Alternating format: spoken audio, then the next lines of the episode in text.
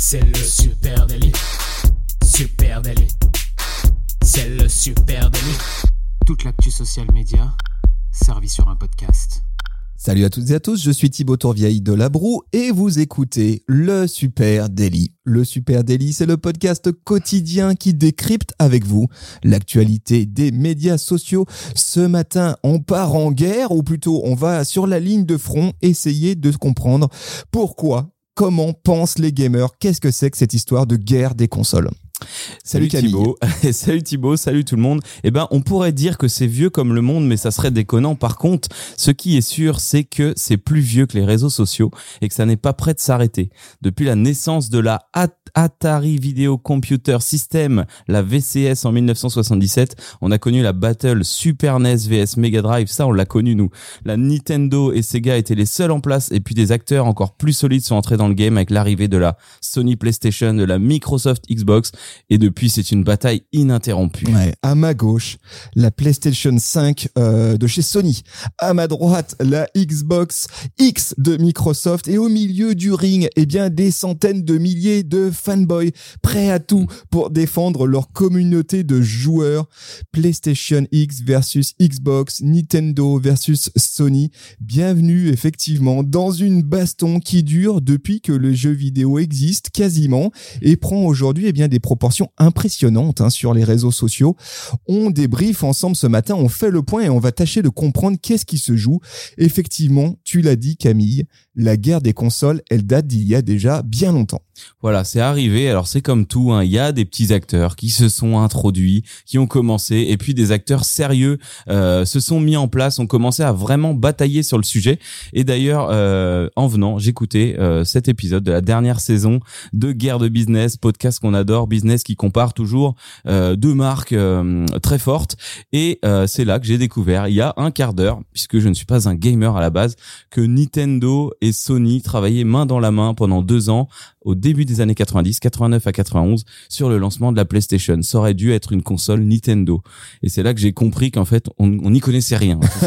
oui, parce que de nos jours, la guerre des consoles, elle a quand même bien changé. Hein. On assiste plus trop à des règlements de compte publics entre constructeurs de consoles, mais ça n'a pas toujours été euh, comme ça.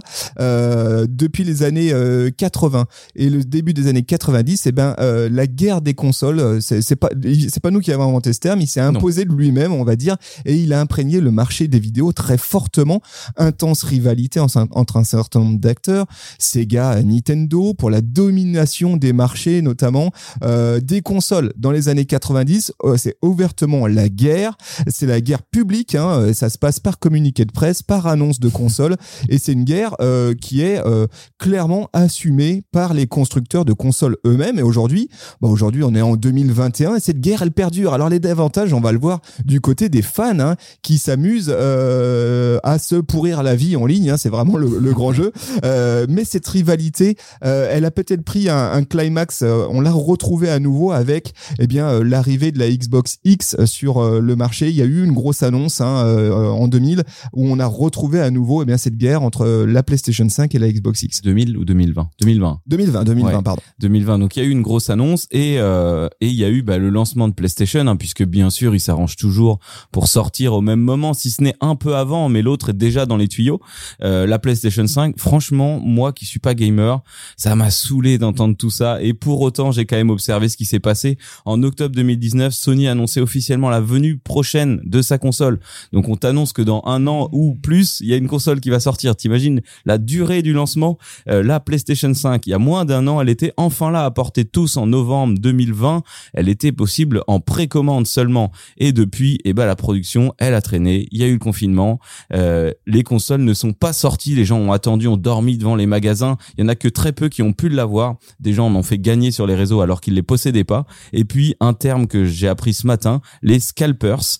Euh, c'est des gens qui ont acheté à l'époque très cher des stocks de PlayStation 5 qui aujourd'hui euh, se caractérisent comme une vraie bourse.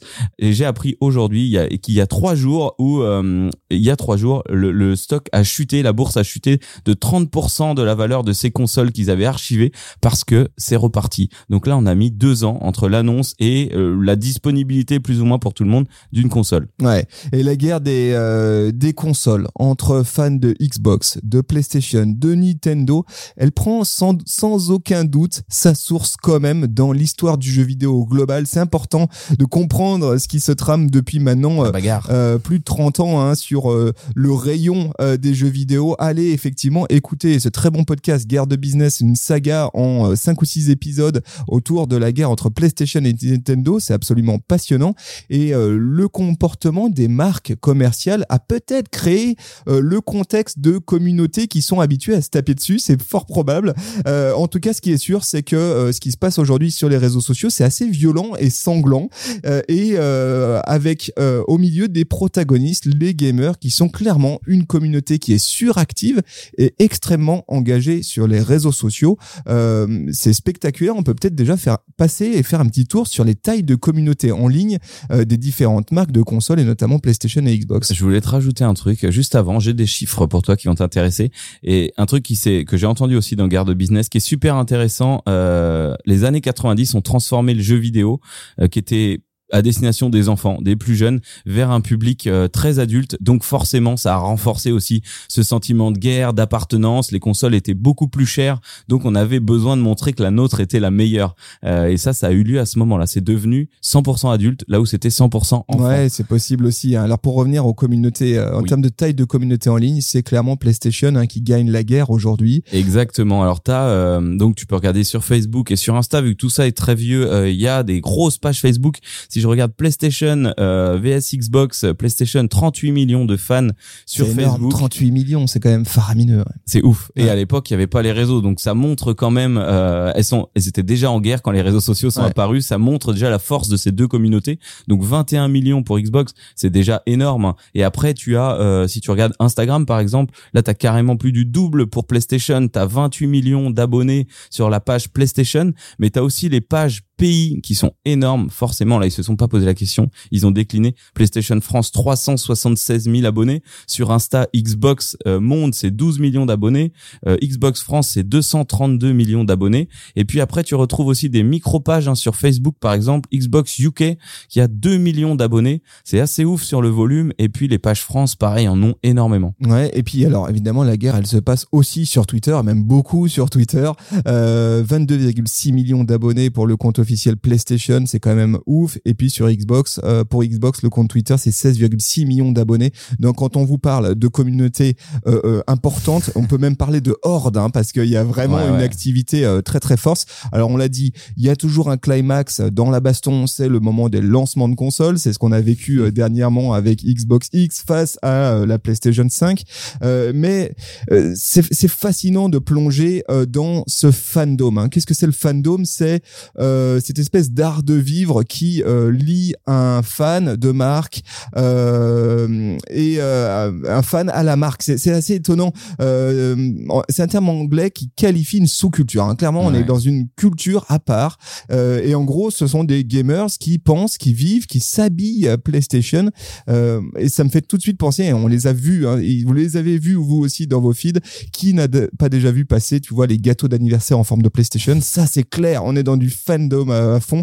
Les tables basses en euh, do it yourself, pardon, c'est mon téléphone qui sonne. Les tables basses en do it yourself euh, avec des détails inspirés de la Bien sûr. Nintendo Switch, par exemple, tout ça, on est clairement dans le fandom et c'est spectaculaire. Il y a finalement assez peu d'univers où le fandom est aussi poussé. hein. Oui, euh, et d'a- d'ailleurs le fandom, ça me fait penser à toutes ces pages. On, on découvre qu'on est un peu un geek quand on se retrouve sur des sites comme Wikifandom euh, parce que t'as voulu savoir pourquoi la robe d'Harry Potter était de telle couleur. Et là, tu plonges dans un univers qui est carrément ouf où t'es sur un Wikipédia parallèle, mais qui va parler tellement dans le détail. Et pour les consoles, c'est exactement pareil. Tu vas aller jusqu'à la carte graphique, jusqu'à la puce, par qui elle a été fabriquée, imaginer quelle année de production, combien, et tu rentres vraiment dans un univers mais complètement parallèle. Alors en note de cet épisode, hein, on vous balance quelques liens, notamment vers des le fameux forum Reddit où là vous allez pouvoir euh, voir un peu de fandom euh, de PlayStation, notamment. C'est vrai que c'est ahurissant.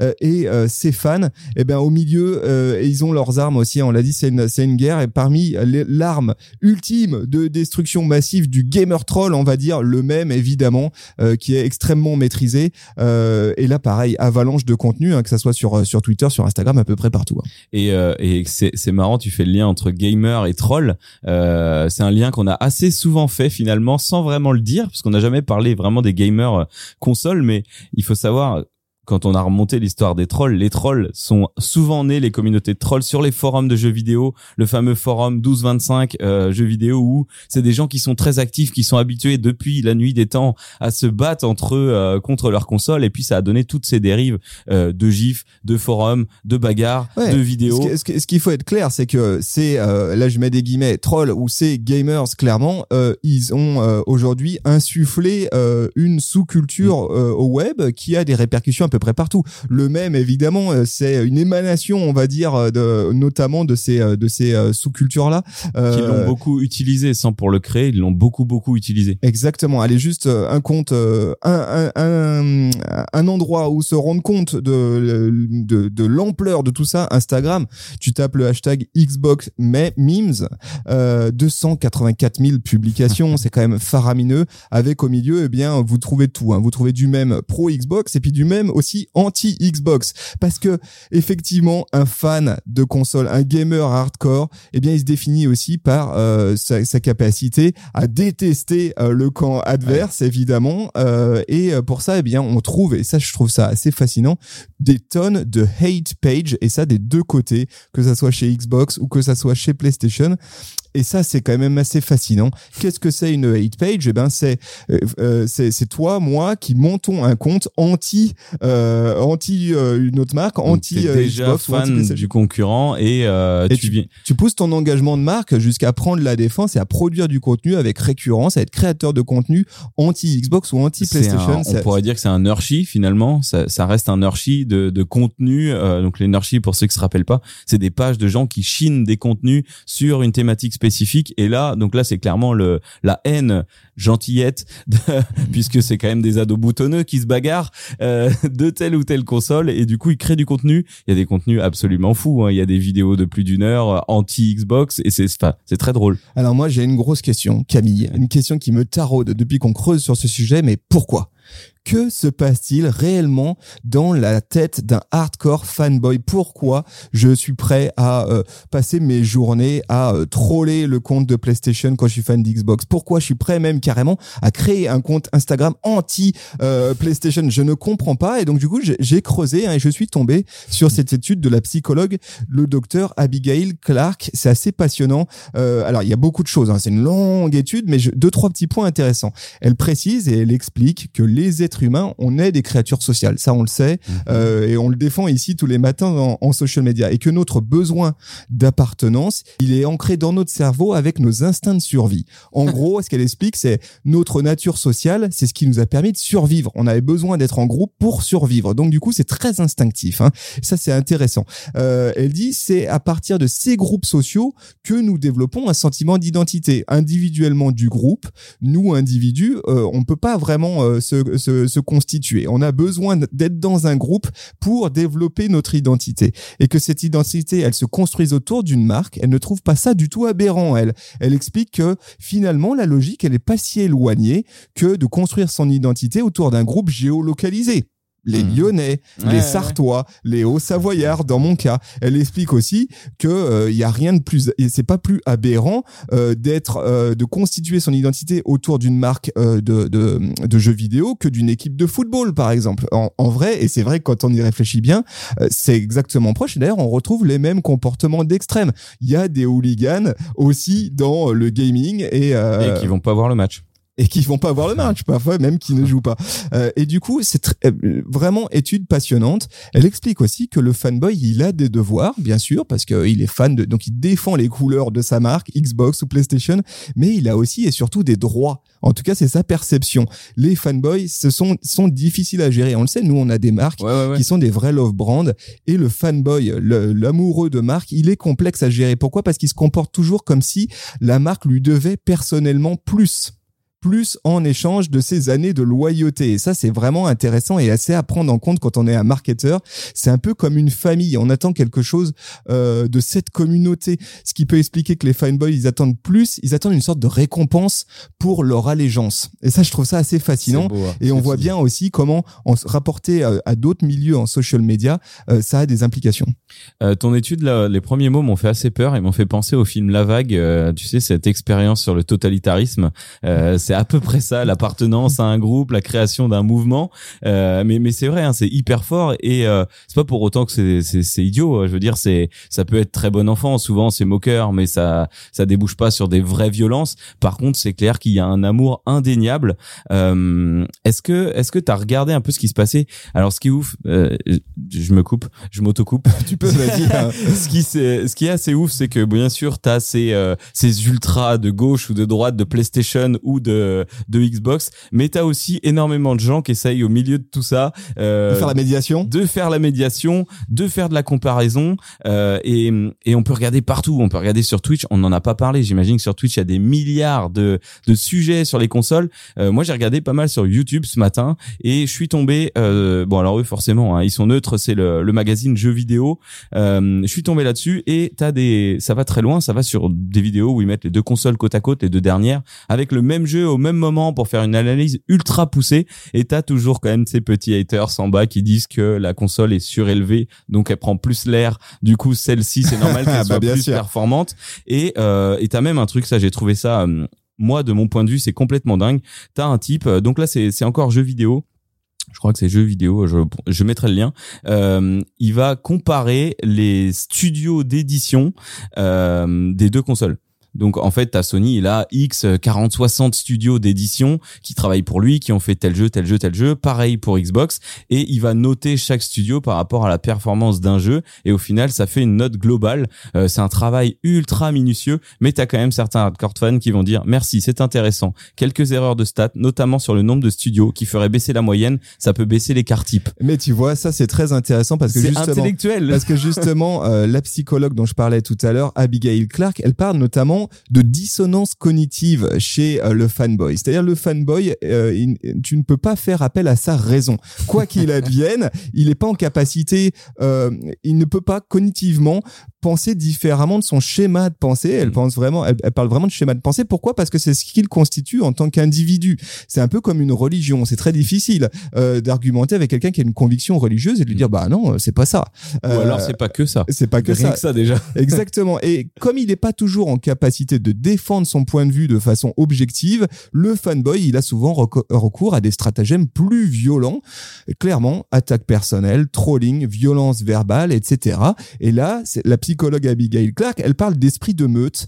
Euh, et c'est très intéressant. Elle dit, pensez, et elle, et elle explique en disant, pensez-vous à la façon dont vous réagissez quand, lorsque quelqu'un critique un membre de votre famille, euh, ou un ami proche, par exemple. Et ben, forcément, vous Par devenez exemple, ta PlayStation.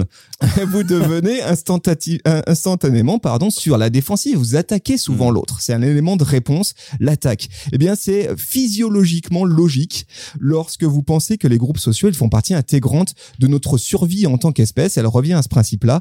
Donc voilà, physiologiquement, les trolls ne peuvent pas faire, les gamers trolls ne peuvent pas faire autrement.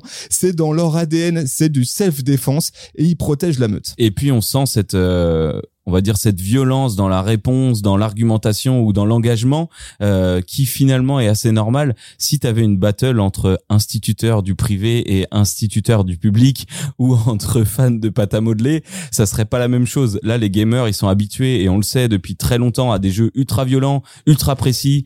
Je suis pas sûr de ça. Moi, moi là-dessus, j'émets des gros doutes. Ça, ça, je veux dire, quand tu vois des mèmes où euh, où tu butes un fan d'une autre console à coups de pistolet, c'est quand même Euh, moi, j'émets des gros doutes sur la nature du jeu vidéo. Je pense même qu'il est exclu. Je pense que, par contre, ce qui euh, euh, euh, pousse à vraiment des comportements parfois qui sont dans la violence, eh bien, c'est peut-être plutôt l'esprit compétiteur de ces différentes Ouais, communautés, et puis aussi, sans doute, la nature historique de ces rapports de force qui ont été pendant longtemps entretenus Mhm. par les marques elles-mêmes. Ouais, c'est clair. Et maintenant, elles essayent de faire par contre machine arrière. Et ça, c'est très étonnant. C'est très intéressant aussi à voir. Et notamment, dernièrement, Microsoft et PlayStation qui ont mis de l'eau dans leur vin. On imagine très bien qu'au bout d'un moment, c'est embarrassant aussi d'être associé à ces communautés-là. Ah. Euh, récemment, le patron d'Xbox, hein, qui s'appelle Phil Spencer, il a expliqué et à plusieurs reprises à quel point il n'aimait pas l'idée de ces guerres de consoles et qu'il fallait y mettre fin, notamment entre Xbox et PlayStation.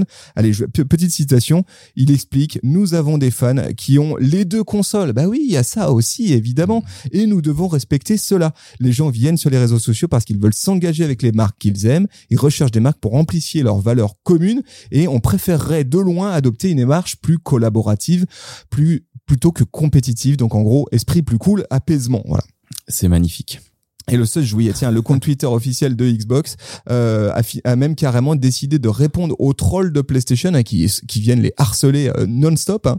Euh, ça doit être un dur boulot hein, d'être Ah ouais, CM ouais, ouais. de ces. de- ça doit Mais être et terrible. surtout que ça doit être une récurrence, euh, ça doit être vraiment un peu toujours la même chose quoi. Quand on vient te, te taquiner sur chaque sortie, tu sais que tu vas avoir autant de ça que de commentaires positifs. Ah, là, tes ceintures, tes ceintures noires de de- d'empathie et de calme. Euh, et donc le, la, la, la marque Xbox expliquait chacun joue avec ce qu'il veut, ce Ce qui compte, c'est de s'amuser. Donc vraiment, on est revenu aux fondamentaux. On veut plus de cette guerre-là. Euh, retweet 184, ce tweet 184 000 likes. Donc il semblerait que le message passe petit à petit. Et euh, Xbox et PlayStation commencent à projeter quelque chose d'intéressant qui est celui d'une grande communauté de gamers réunis euh, et on le sent, beau, hein. ils œuvrent collectivement là-dessus. Donc par exemple, on a vu des choses très étonnantes qu'on n'a pas vues précédemment. C'est PlayStation qui souhaite une bonne sortie à Xbox, Xbox qui souhaite une bonne sortie à PlayStation. Quand on connaît l'historique de ces Ouais, marques ouais. et de leur communauté, c'est vrai que c'est assez étonnant. Et ben voilà, donc peut-être l'idée c'est de créer une grosse communauté euh, réunissant plusieurs familles et qui serait euh, ben, peut-être contre le reste du monde du coup. C'est quand même très très beau hein, tout ça. hein. Et, euh, et si je peux, je pense qu'on a à peu près tout dit ce qu'on avait à dire. Euh, maintenant que les familles sont réunies, que plus personne ne veut se faire la guerre, ce que je, ce que je, je, je ressentais en analysant tout ça, c'est que toutes ces consoles finalement, elles nous rattachent à un moment de vie, euh, à un souvenir. Euh, bien souvent, les fans de PlayStation ou d'Xbox en ont une il y a il y a 10 ans, quand ils ont eu 10 ans ou quand ils ont eu 15 ans, ils l'ont eu toute leur vie, ils sont passés à la suivante. Ça nous rattache à des souvenirs, à un jeu, à des images, à des odeurs, à des trucs quand, quand tu jouais et que ta mère faisait la cuisine. Et du coup, c'est pour ça aussi que ce sentiment d'appartenance, il est très fort et que la console, elle a une vraie place dans la vie et que tout le monde a eu ou a connu ou a joué à une console. Est-ce que toi t'as eu aussi ton gâteau d'anniversaire Xbox Ah non, non, même toi pas. non. Alors moi, Voilà. mes parents, tu sais, bah justement, mon père était instituteur, donc il préférait que j'allais courir dans l'herbe. Mais j'ai encore plusieurs consoles vintage à la maison euh, qui attendent leur belle étagère un jour euh, dans le salon. Voilà les amis, on serait ravis d'échanger avec vous. Est-ce que vous aussi vous prenez euh, part à cette grande guerre euh, des consoles? Est-ce que vous trouvez que tout ça euh, finalement est assez irrationnel euh, mais intéressant euh, à étudier? On serait ravis d'en échanger avec vous sur les réseaux sociaux at supernatif. sur Facebook, Instagram, LinkedIn, Twitter, Pinterest, sur le forum 1225 aussi de jeuxvideo.com, euh, partout où vous voulez. Hashtag supernatif, arroba supernatif. Venez discuter avec Et merci à vous d'écouter euh, ce podcast. N'hésitez pas à le partager à une pote, à un pote. Et puis, euh, si vous nous écoutez sur Apple Podcast, on compte sur vous pour nous balancer 5 étoiles, nous laisser un petit comme sympa. Ça, ne- d'une, ça nous fait plaisir. Puis de deux, clairement, ça nous donne un coup de boost dans l'algorithme de recommandation d'Apple Podcast. Voilà. Et si vous avez des sujets un peu euh, tordus comme ça, un peu originaux N'hésitez pas à euh, les proposer. voilà. Big Et up à Yvan, hein, d'ailleurs, Yvan qui Merci. nous a proposé ce sujet. Merci à toi. Super content euh, d'avoir euh, d'avoir digué là-dedans. Merci beaucoup. Très bonne journée à tous et bon week-end. Salut tout le monde. Ciao, ciao. Ciao.